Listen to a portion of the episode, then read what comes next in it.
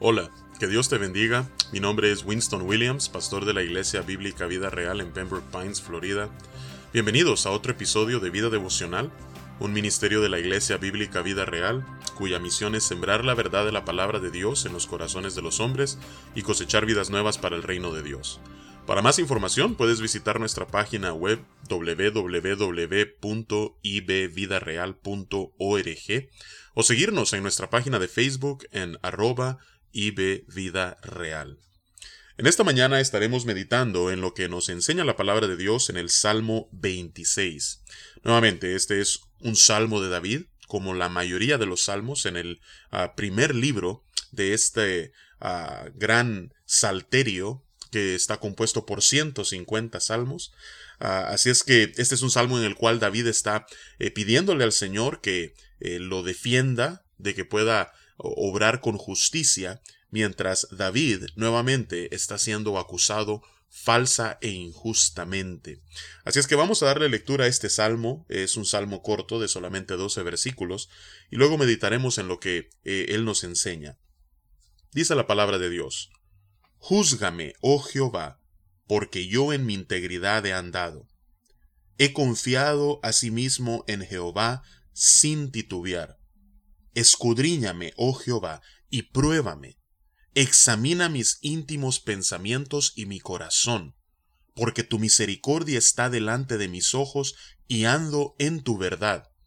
No me he sentado con hombres hipócritas, ni entré con los que andan simuladamente. Aborrecí la reunión de los malignos, y con los impíos nunca me senté.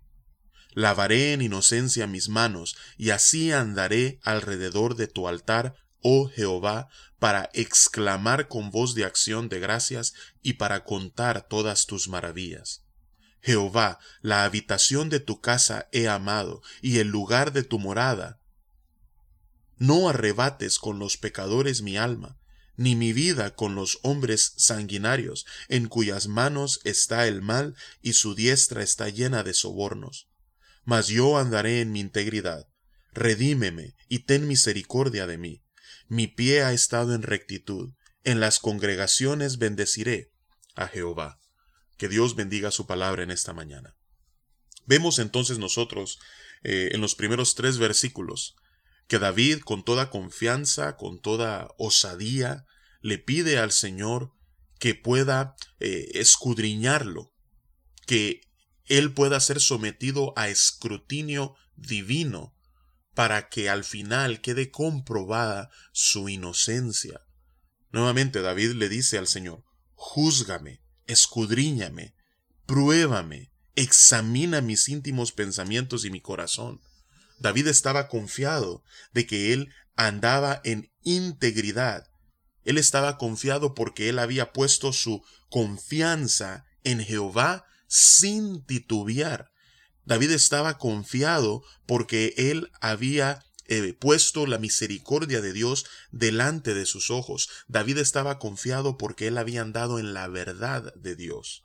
Ahora, para que una persona le, pide le pida a Dios que lo juzgue, que lo escudriñe, que lo pruebe, que examine sus más íntimos pensamientos y su corazón, para pedirle eso a Dios, aunque Dios lo conoce todo, debe estar esta persona completamente segura, no de que es perfecta, no de que no es pecadora, porque prácticamente todos somos pecadores e imperfectos, pero al menos de las acusaciones que está recibiendo en ese momento es completamente inocente. Así es que David está confiado de que de esto que lo están acusando a él, de esto él es inocente. Y por eso le dice al Señor, Señor, sé tú el que me examine y me pruebe. Y luego David en los versículos 4 al 8 presenta la evidencia de que verdaderamente él ha confiado en Jehová sin titubear, que ha andado en integridad y en verdad. Él comienza en el versículo 4 diciendo en primer lugar, no me he sentado con hombres hipócritas, no he entrado con los que andan simuladamente, yo aborrecí la reunión de los malignos, y con los impíos nunca me senté. Ahora, esto no quiere decir que nosotros no vamos a tener contacto con personas que no sean creyentes o que nosotros no vamos a cultivar relaciones con inconversos. Después de todo, es precisamente a ellos a quienes hemos sido llamados a alcanzar, a proclamarles las buenas nuevas de salvación en Cristo Jesús, a amarles como Dios les ama, a servirles. Así es que no estamos hablando de eso. David está hablando de eh, participar en sus obras hipócritas, participar en su falsedad, participar en sus en lo que hacen en sus reuniones, en sus actividades. Eh, la idea de sentarse con ellos es eh, el participar de todas aquellas cosas que por la naturaleza del no creyente hace que son contrarias a la verdad, que son contrarias a lo que la voluntad de Dios nos dice, que es lo que Él quiere para nosotros. Así es que de eso es lo que David está hablando y dice, yo no he participado de ninguna de esas cosas, al contrario, las he aborrecido, me he mantenido alejado de ellas. Así es que después David empieza a dirigirse hacia lo que es una actitud de adoración. Dice en el versículo 6, lavaré en inocencia mis manos y así andaré alrededor de tu altar, oh Jehová. ¿Para qué? Para exclamar con voz de acción de gracias y para confiar, perdón, para contar todas tus maravillas. David está diciendo, yo seré purificado para poder adorar al Señor como Él lo merece. Siempre la purificación, la limpieza de, de, nuestra, de nuestro pecado y de nuestra inmundicia es un prerequisito para una adoración aceptable delante de Dios. En el altar, en el tabernáculo y después en el templo, entre, entre el altar y el ah, tabernáculo había un lavacro donde los sacerdotes debían ser purificados en su servicio, en la adoración a Dios. Así es que David con esta idea de ser purificado, él dice, Señor, yo seré purificado, así andaré ante tu altar y así traeré adoración a ti. Nuevamente, David hablando acerca de su integridad, Luego dice en el versículo 8 en adelante, a Jehová, la habitación de tu casa he amado, y el lugar de tu la morada de tu gloria.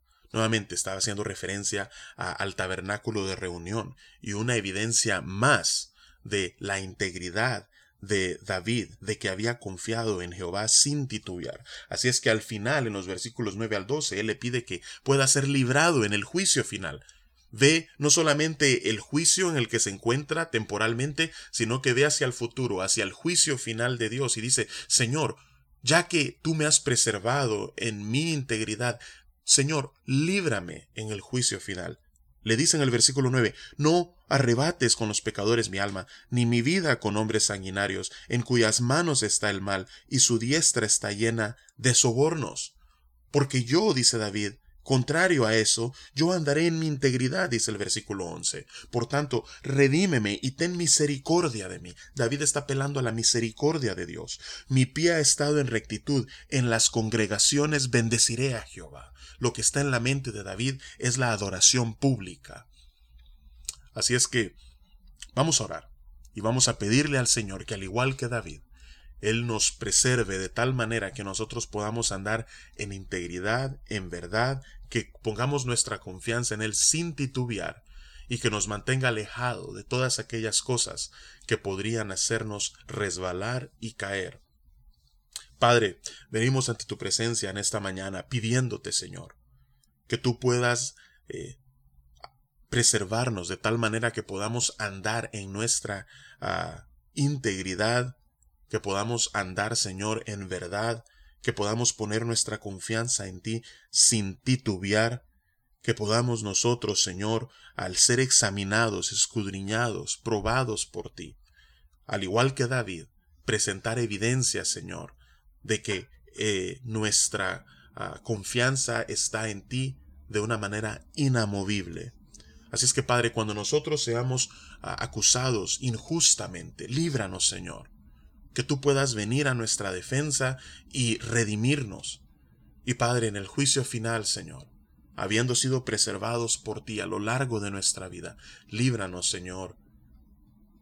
Padre, gracias porque podemos confiar plenamente en ti y en las congregaciones, Señor, cada vez que nos reunimos para adorarte a ti, Señor, bendecirte, exaltarte, Señor, cantar, Padre, tus maravillas. Y es en el nombre de Jesús que oramos y te alabamos. Amén y amén. Que Dios te bendiga. Es mi oración que, al igual que David, tu vida también pueda ser marcada por la integridad, por la verdad, que tu confianza esté en Jehová sin titubear. Y con el favor del Señor nos encontraremos mañana.